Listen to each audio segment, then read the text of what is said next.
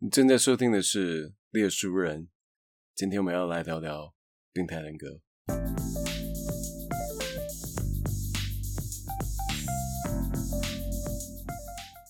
今天我们要介绍这本书呢，叫《病态人格》。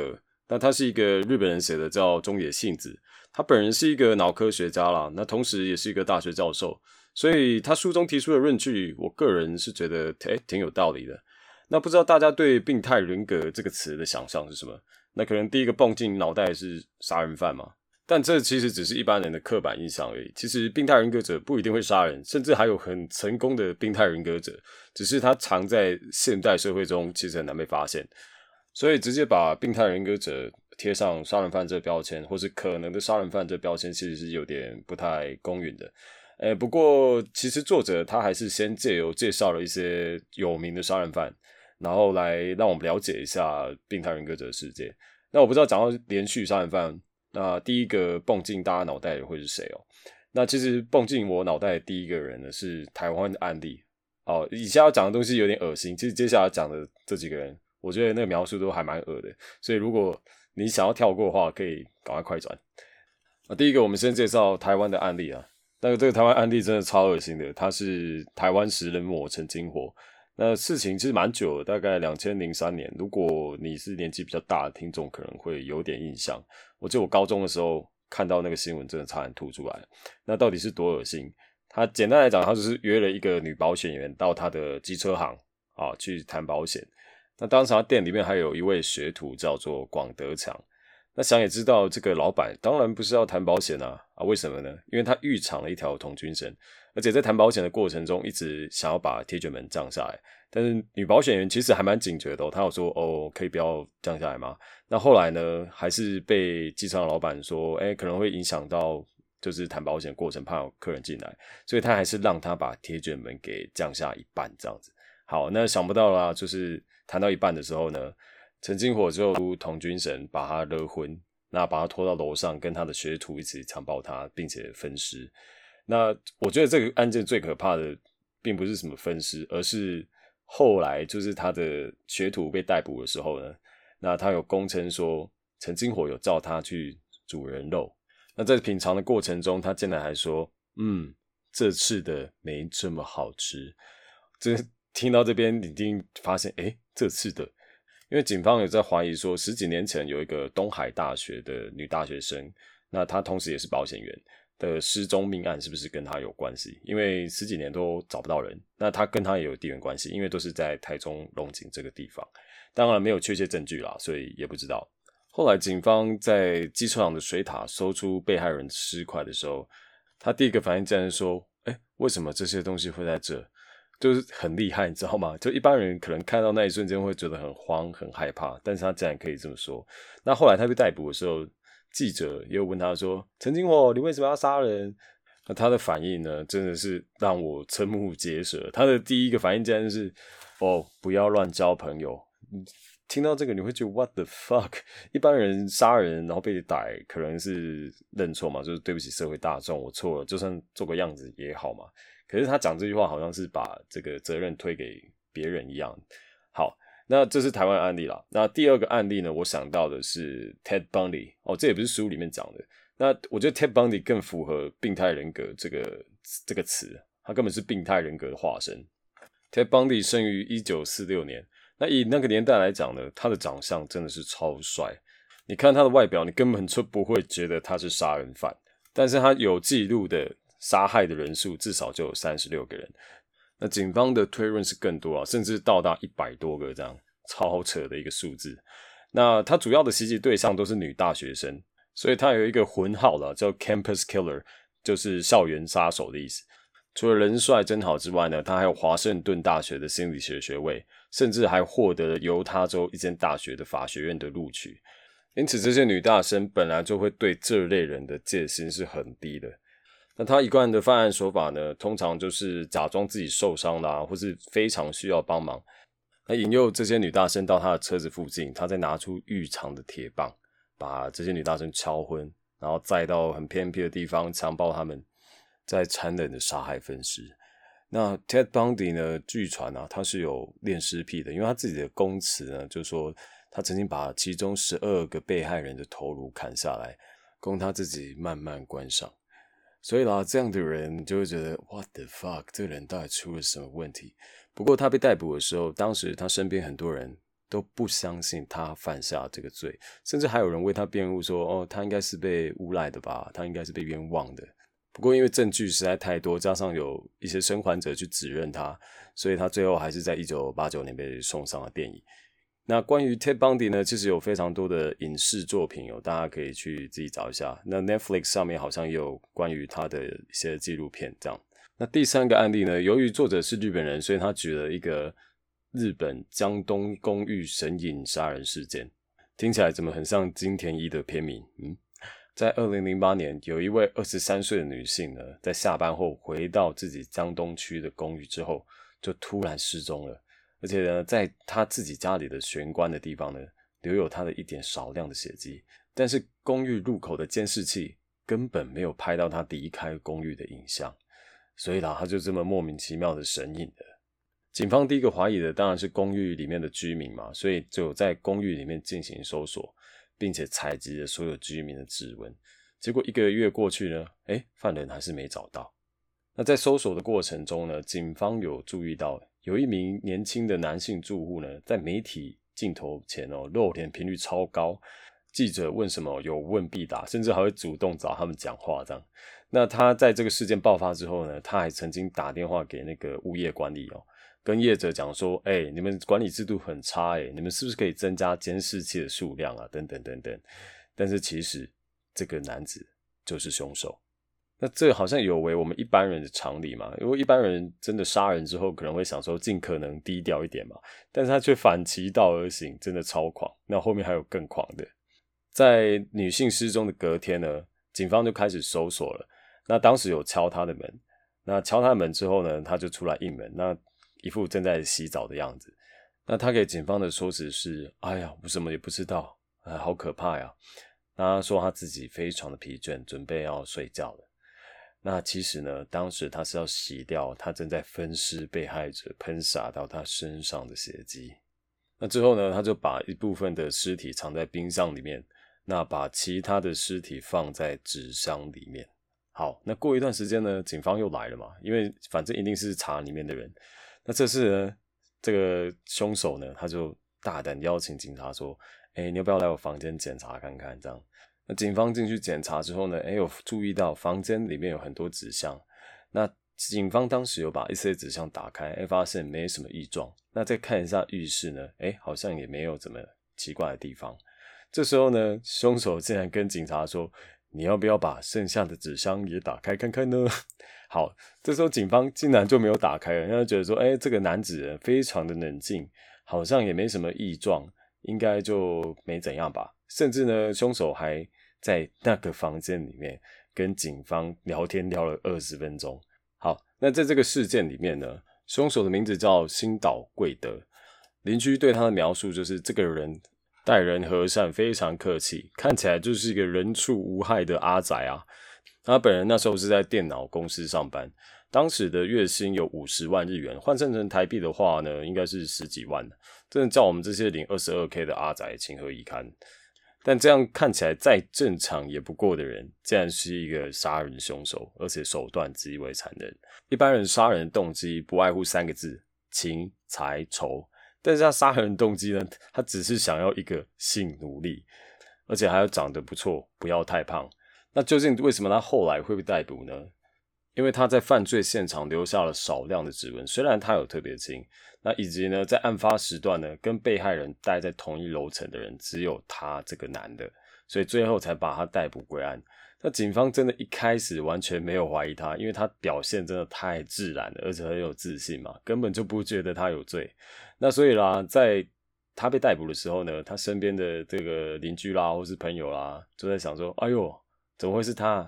他不是会杀人的人呐！”哦，但是病态人格者。本来就很擅长伪装成一般的人，甚至是好人。其实，病态人格者给人的第一印象呢，都超棒。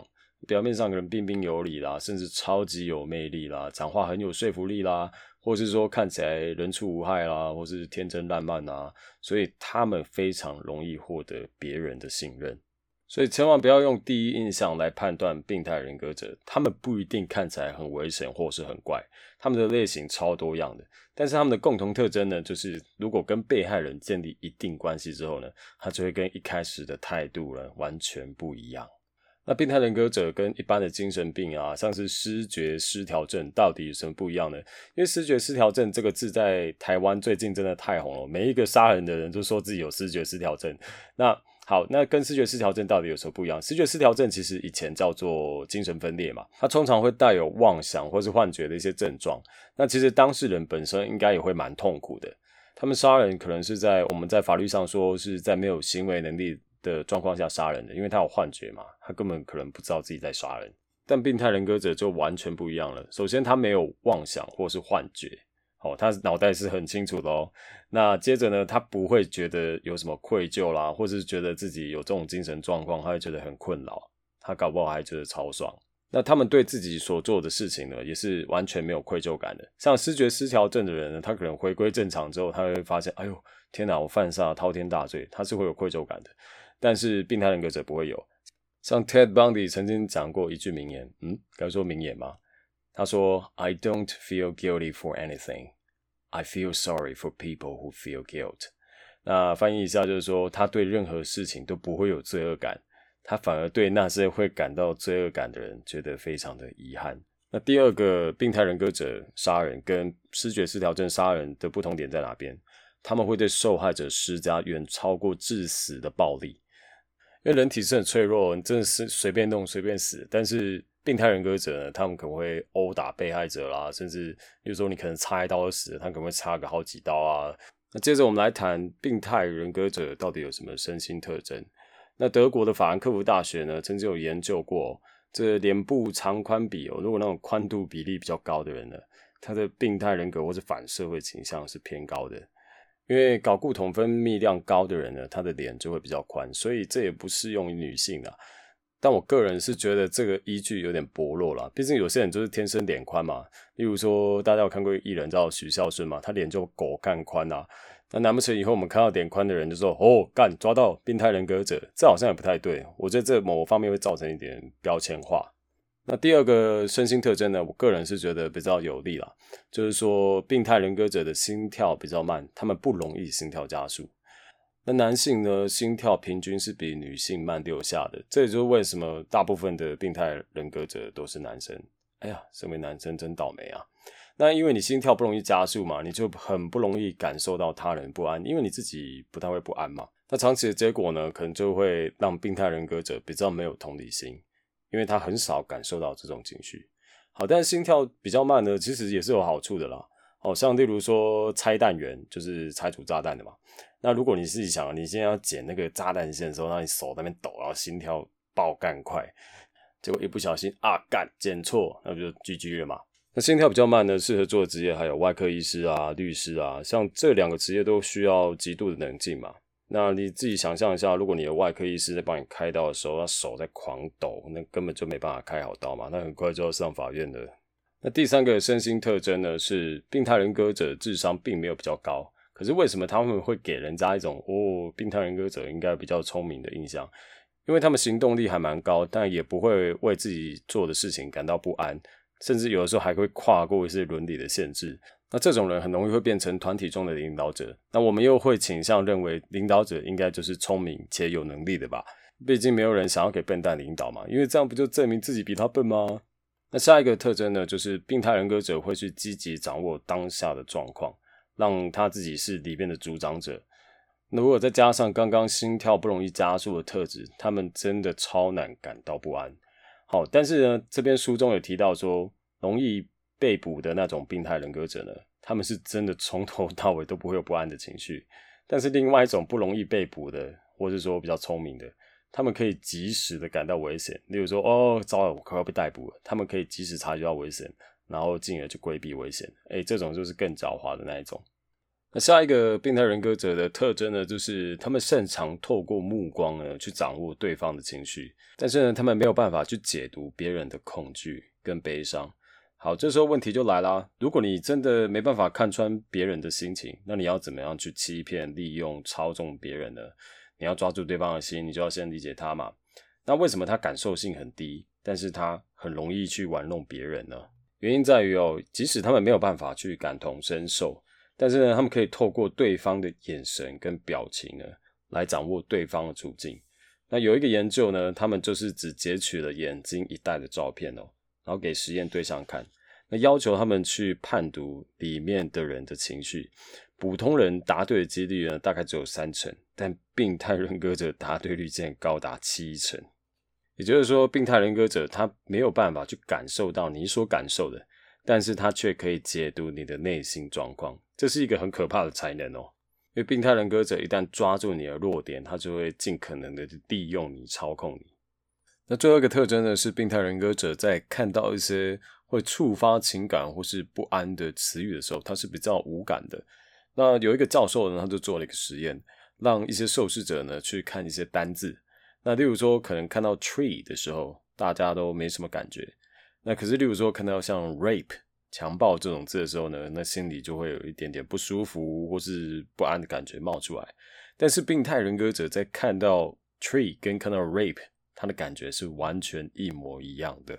那另外一个实验是测试他们在听到一些正面带有情感词语的时候，跟一般性词语的时候，到底脑波会没有什么变化？哦，举例来讲呢，可能一般人听到“我爱你”，就是脑波会产生变化。但是病态人格者在听到“我爱你”的时候，他的脑子是一点感觉反应都没有的。那最后一个病态人格者的特征呢，是对与自身利益无关的事物呢，他们是兴趣缺缺的。那有一个心理实验哦，大家可以跟朋友玩玩看。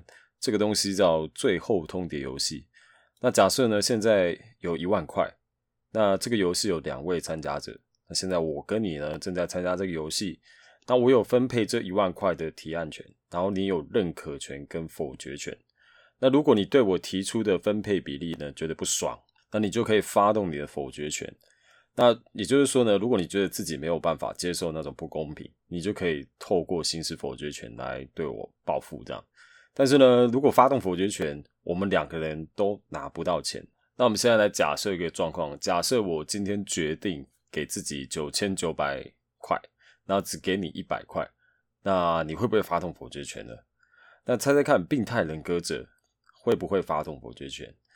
那结果这个实验结果显示呢，病态人格者通常会选择不会发动他们的否决权，因为在他们的眼里呢，他们觉得有赚就是有赚，他们会很冷静的做出判断啊，就是让自己得到好处，不会有想要报复对方的念头。那这可能是他们看起来 IQ 比较高的原因，这样。好，但是呢，这代表病态人格者就是彻头彻尾的自我中心吗？完全不顾他人死活吗？也不是。当如果他把你当成是自己人的时候呢，他就愿意做出一些损己益人的事情。为什么呢？因为他们觉得自己人得到好处，那其实自己也会间接得到好处。但是这并不代表他们是在为你着想，这是两回事的。那以上听完这些，你可能觉得说。哎，那当一个病态人格者似乎蛮爽的哎，也不是啦，病态人格者也是有他们的困扰，他们最大的困扰呢，就是强烈的孤独感，因为他们其实非常难跟他人建立长期的信赖关系啦。那就算成功建立了信赖关系呢，他其实也很难理解对方的痛苦，因此这些关系都很难持久。那当病态人格者呢，多次面临说，哎，人际关系很快的结束了，他们可能会会觉得说，啊，反正这段关系也没多久就会结束，他们就有一个负面信念嘛，觉得没有人可以理解自己，没有人可以信赖自己，然后会有强烈的孤独感，这就是他们最大的困扰。那为何会有病态人格产生呢？在这边，作者在书里面提出了四个假设，但我自己觉得比较。合理的是，他最后一个假设叫缺乏同理心假设。那为什么会有缺乏同理心的状况？他是用脑部缺陷来解释的。那是因为病态人格者的脑部呢，他可能杏仁核有缺陷，或是他的杏仁核跟前额叶皮质的连接比较弱，才导致他没有同理心的。如果这个假设成立的话，那其实病态人格者也蛮可怜的。毕竟我们没有办法去选择自己是高是矮是胖是瘦。同样的，他也没有办法选择自己是所谓的普世价值认为的正常人，或是病态人格。那接下来，我们来聊聊病态人格者的大脑到底跟一般人有什么不一样呢？在开始聊之前呢，我们先讲一个假设性的状况。假设现在呢，你现在住的地方出现了一个杀人魔，那你现在跟一群人躲在一个地方，那现在大家都必须要尽可能的小声嘛，避免发出任何的声响。好，这时候你朋友的婴儿开始哭了。那如果这时候你被那个杀人魔发现呢，大家都要一起被干掉了嘛？好，那这时候你会怎么样处置这个婴儿呢？你可以先想一下。好，那在面对这个状况的时候，我相信大多数人的回答都是把婴儿的嘴巴捂住嘛。但是呢，病态人格者他却果断的回答，把婴儿掐死。那接下来呢，再假设你是一个外科医师。你现在眼前呢有几位患者，他分别需要心脏、肝脏、肾脏来进行移植，不然他就没办法活下来。那这时候有一个身份不明，但是身体超级狗干健康，但是呢他也没有家人来陪同的青年呢来看诊。那如果你这时候把他的内脏分给其他患者，就可以让他们活下来，那你会不会选择杀死这个青年来救其他的患者？好，如果这时候你回答会，其实你也不用太紧张。其实普通人都会纠结说，哎，为了救人而杀害健康的人嘛？那也许最后还是会做出杀害他的决定，或是不杀害，管他的。但是病态人格者呢，他却会毫不犹豫的说，嗯，这样做比较合理，把他干掉。好，因为他们就是觉得说这样做才是对的嘛。所以呢，合理正确与否呢，才是病态人格者的判断基准。知道他们心理承受度可能比一零一还高了，所以他们可以去承受那个随后的批批评啦、抨击，他们都觉得没什么差别。那究竟为什么会让他们做出这些看似非常无情的决定？我们得先从病态人格者的大脑谈起。那病态人格者的大脑呢，他们杏仁核是比较不活跃的。有一些研究呢，利用了 MRI 去测量病态人格者的脑部呢，他们发现说。哎，他们脑部的杏仁核的活动呢，是比普通人还要来的低非常多。那到底什么是杏仁核？如果你没有去研究大脑的话，可能会觉得杏仁核是三小。那杏仁核呢，是大脑边缘系统的一部分。那人脑是左右各有一颗啦。那它是掌管哦所谓的快感、喜悦、不安啊、恐惧啊等等等的情绪啦。那由于杏仁核是在演化中比较早发展出来的部位哦，它比较属于原始脑的部分。所以呢，如果你外界的任何的资讯呢，它传递到杏仁核的速度呢，会比传递到你的大脑前额叶皮质，也就是掌管我们理性思考以及社交啊、抑制冲动等等功能的部位的速度呢，还要再快上两倍。所以常常为什么我会说哦，本能哦，其实是快过思考的原因就在这。所以啦，如果病态人格者的杏仁核活性很低的话呢，会导致他呢。是比较缺乏动物的基本情绪啦，像恐惧啊、不安等等的。那有一个实验呢，为了验证病态人格者是否真的不容易感到恐惧哦，他们准备了一个荧幕，会闪出红光或是绿光。那实验对象呢，他身体上呢就贴有电极啊。那在亮绿光的时候，啥鬼都不会发生。但是如果闪红光的时候呢，就会有电流通过受试者身体，然后就觉得干痛。那这个实验团队呢，他们就会重复闪绿光、红光、绿光、红光。好，那闪了几次之后呢，这个团队呢，他们就会把那个电流给关掉。也就是说，闪红光的时候，啥鬼都不会发生。但是呢，一般人呢，在看到红光的时候，还是会觉得害怕，或是说他的大脑那种掌管痛觉那个部位呢，他会有反应。但是呢，病态人格者呢，在看到文字闪红光的时候呢，他还是一样。一点感觉都没有，就是完全没有反应啊。也就是说呢，他们并没有办法去透过疼痛啦，或是恐惧啦，来去学习任何事情。那第二个病态人格者，他的大脑特征呢，就是杏仁核跟前额叶皮质的连接呢是比较弱的。那前额叶皮质一般在二十岁过半的时候会成熟。那这也就是为什么青少年比较容易做出我们所谓的反社会啦，或是比较冲动的行为。大家都说什么？我们青少年的时候就是比较叛逆嘛，大概就是这个原因了。那前额叶皮质呢，有分成两个部位。那第一个部位呢是眼眶额叶皮质，它主掌的是同理心。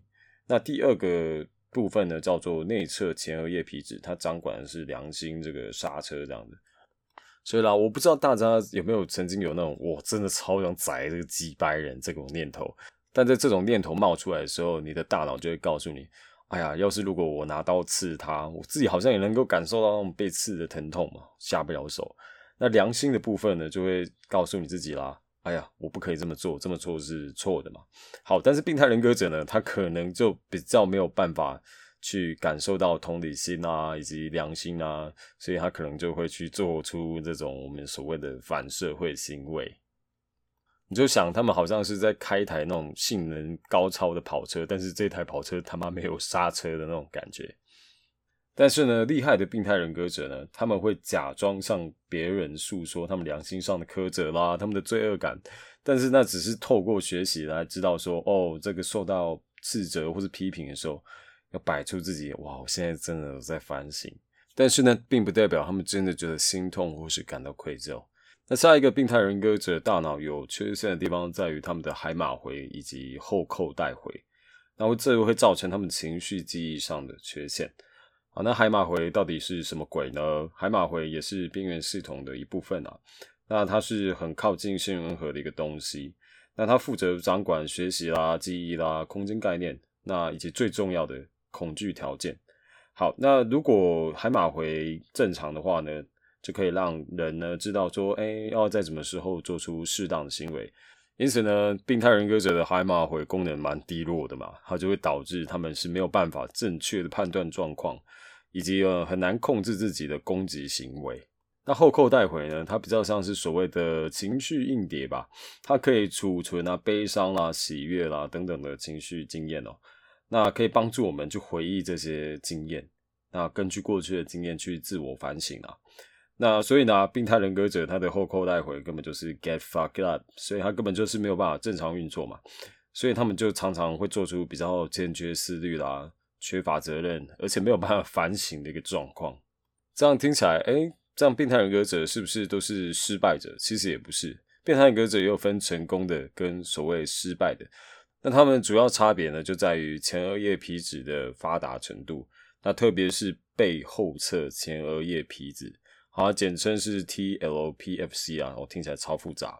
那它主掌的是恐惧条件设定啦、行为意志、道德判断跟中长期报酬选择啦、对痛苦刺激的同理心以及自我反省，同时也主掌计划性、跟合理性、跟逻辑性。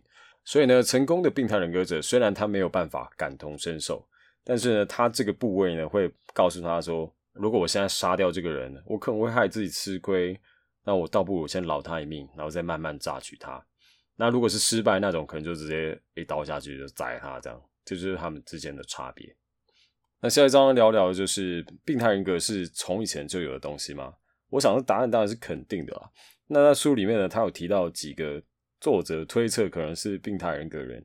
那毕竟这些古人或者说近代人，他也没有照过 CT 嘛，就是脑部断层扫描，我们也没有证据去显示说他到底。是不是真的是病态人格者？好，那这边他举了几个例子啊。第一个是因为他是日本人嘛，所以作者是日本人，所以他就举了织田信长。那我不知道大家对织田信长熟不熟悉？简单讲一下，织田信长是在日本战国时代第一个最接近统一天下的男人。那如果他真的是病态人格者的话，他就是所谓成功的那一种。那为什么作者推论他是病态人格者？那第一点就是他是被视为是成就秩序的破坏者。他那时候提出了非常多。那种跨时代的政策，他根本就没有在 care 的。像例如说什么兵农分离，因为那时候在日本战国时代，那个农夫就是士兵嘛，就是在被征召的时候，农夫就必须要去上战场打仗。但是那时候呢，他就提出了这这种制度，就士兵呢你就好好的上场杀敌，农夫你就他妈给我专心种田。那这在当时的战国时代是根本就没有人想得出来的天才主义。除了这种他完全不 care 那种旧秩序呢，他也毫不畏惧神佛且残暴嗜杀。像例如说，在第二次信长包围网的时候，那你怎么变在讲战国史？那日本有一个佛教圣山叫比瑞山，当时比瑞山就选择庇护信长的敌军前景招仓联军。那信长呢，真的是没在 care 那些和尚在讲什么，直接挥军攻打比瑞山，不管男女老幼，直接杀光光。那第二个他的弑杀案例是长岛一向一揆，在一五七四年呢，信长就率领七万大军攻打伊势长岛这个地方，当时他切断了敌方的兵粮补给哦，因此他们这些长岛门徒，他们兵粮都已经耗尽了。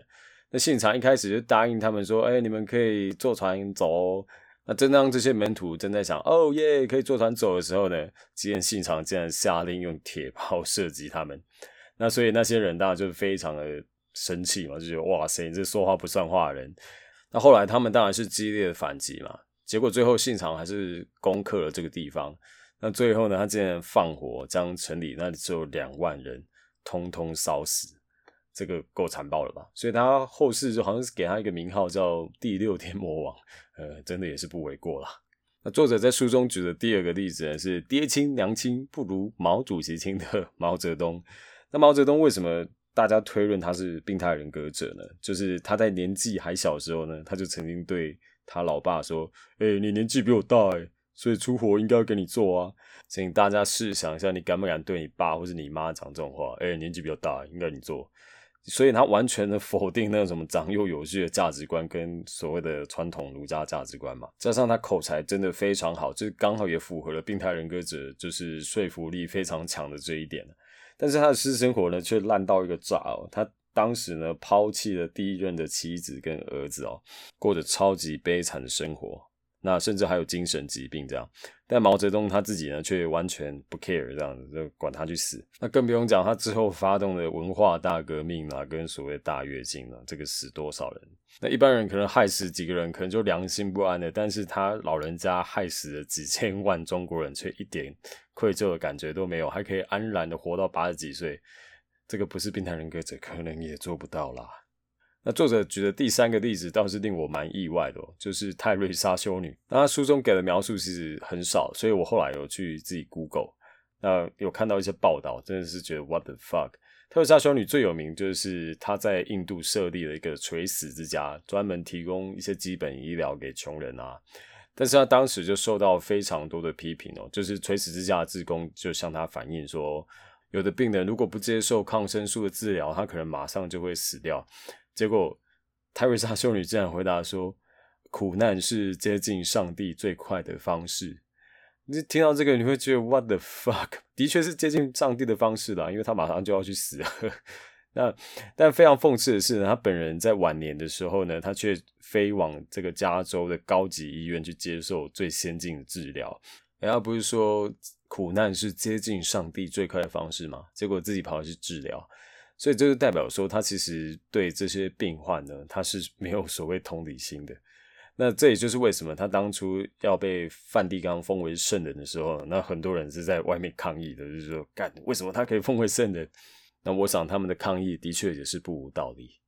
那接下来我们要谈的是，病态人格者跟人类的进化有关系吗？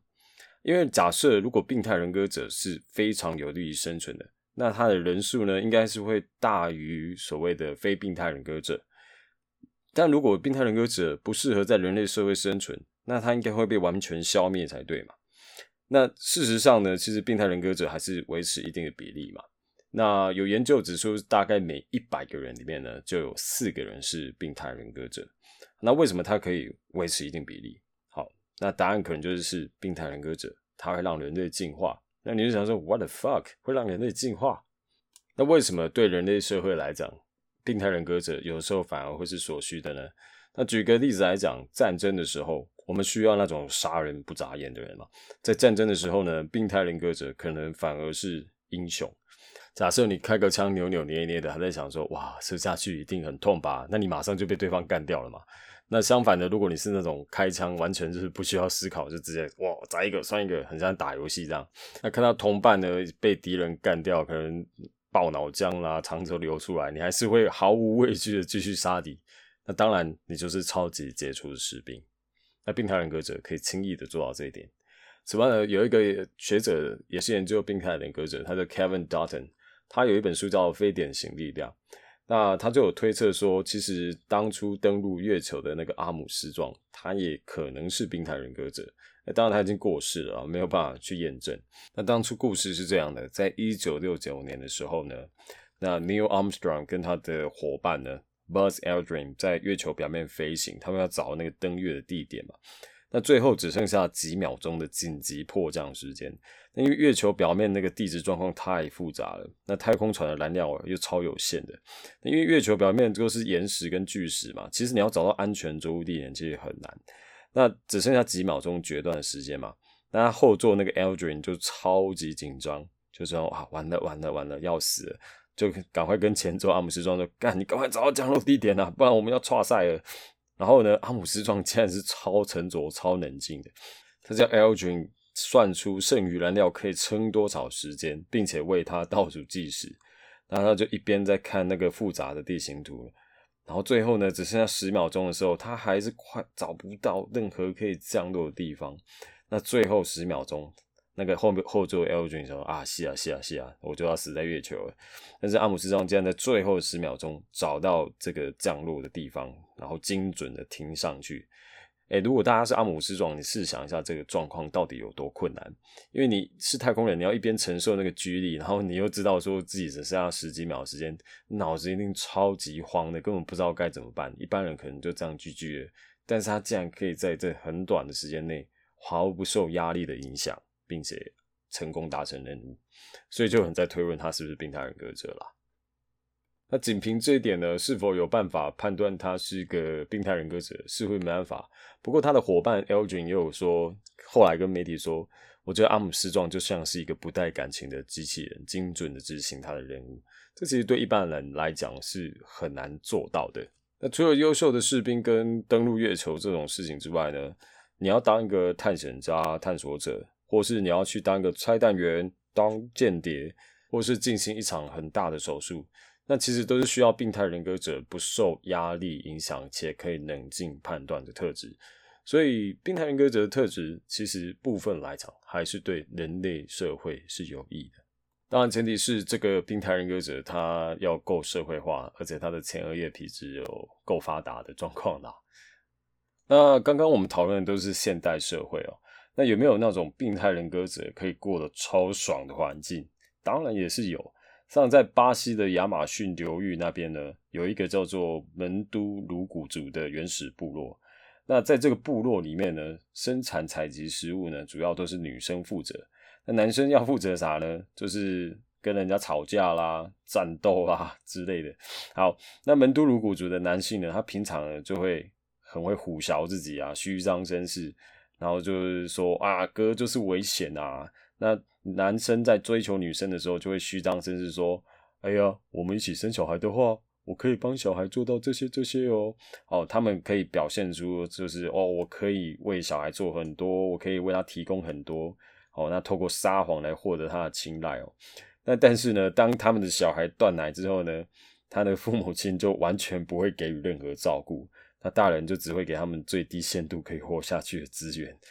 真的超狂的一个环境。门都鲁古族的男性呢，就是有很多 令人惊讶的性格特征：缺乏良心啊，表面很亲切，嘴炮很强，没有节操，缺乏长期性的人际关系。那以上这些特质呢，刚好都是病态人格的特质，所以病态人格在门都鲁古族可以过超爽的。那第二个作者举的例子呢，也是在亚马逊雨林的亚诺马米族。那在这个族里面呢。他们可以透过杀人提高自己在族群里的地位，听起来很荒谬，对吧？但是在他们社会就是这样。那透过杀人提升地位的男性呢，他的平均妻子数是一点六三人。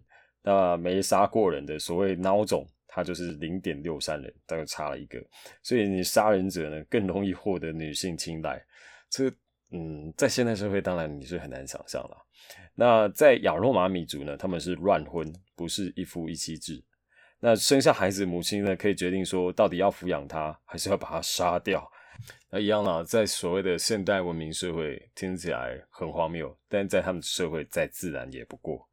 那如果母亲决定要把孩子杀掉呢，他会把脐带还没剪掉的婴儿呢，放在白蚁窝，让白蚁把婴儿吃掉。这听起来超残忍。所以啦，其实所谓的良心，或是说道德，其实是由一个社会的文化所决定的。那只是说我们的普世价值观是认为杀人是不对的嘛，以及一夫一妻制才是对的。那最后呢，我们要聊聊活在现代的病态人格者。那活在现代的病态人格者有什么类型呢？那第一呢，就是简报能力过于优异的人。哦，因为我们讲病态人格者，他嘴炮很强嘛，且善于掌握人心。所以他们说话是非常容易讨对方欢心的，或是说他们善于抓到对方的弱点，那进而达到说服的目的。那讲到优异的简报能力呢，其实我第一个想到就是 Steve Jobs。大家如果有看过贾博士在苹果发表会的简报呢，就知道他好像有一股那种扭曲现实的那种气场，你一看就觉得哇，整个人被他吸进去那种感觉。那可是另外一方面呢，他对那个苹果的技术人员呢是非常不留情面的，甚至对自己的老婆也超级差劲。那他会夸奖哦，对他有利用价值的人，但是呢，对他没有利用价值的人，或是跟他是站在对立面的人，他就会开始疯狂的干掉他。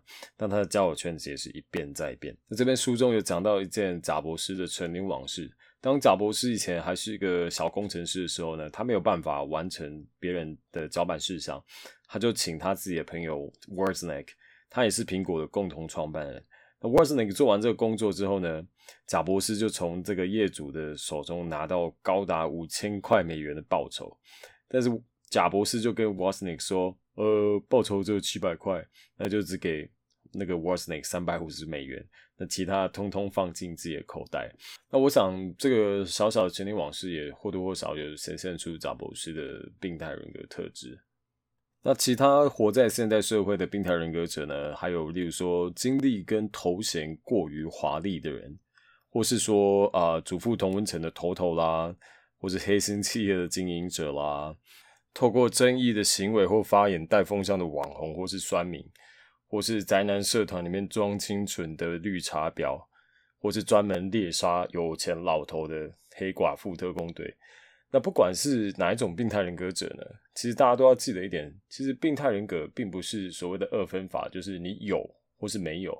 其实病态人格比较像是一个连续性的光谱，你可以把它想象成评分制啊。可能这个人是两分的病态人格者，可能这个人是九十九分的病态人格者。那并不能够说哦啊你是或是不是。那其实这是一个很危险的想法。好啊，这集快到尾声了，在书中的最后呢，作者就问了一个很有趣的问题：我们是否能够自我判断是病态人格者？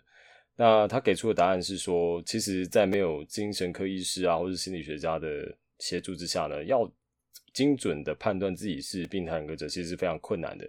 但是他还是有提供一些呃自我诊断表啦，就是判断你是不是的可能性这样。那这个诊断表呢，我会放在连接里面，有兴趣的听众呢可以去自己点来测试一下啦。那更多的内容呢，其实我都放在连结的心智图里，如果你有兴趣的话呢，也欢迎你去点开来看看。好，那这期的节目就到这里啦，谢谢大家的收听，我是 Terry，我们下次见，拜拜。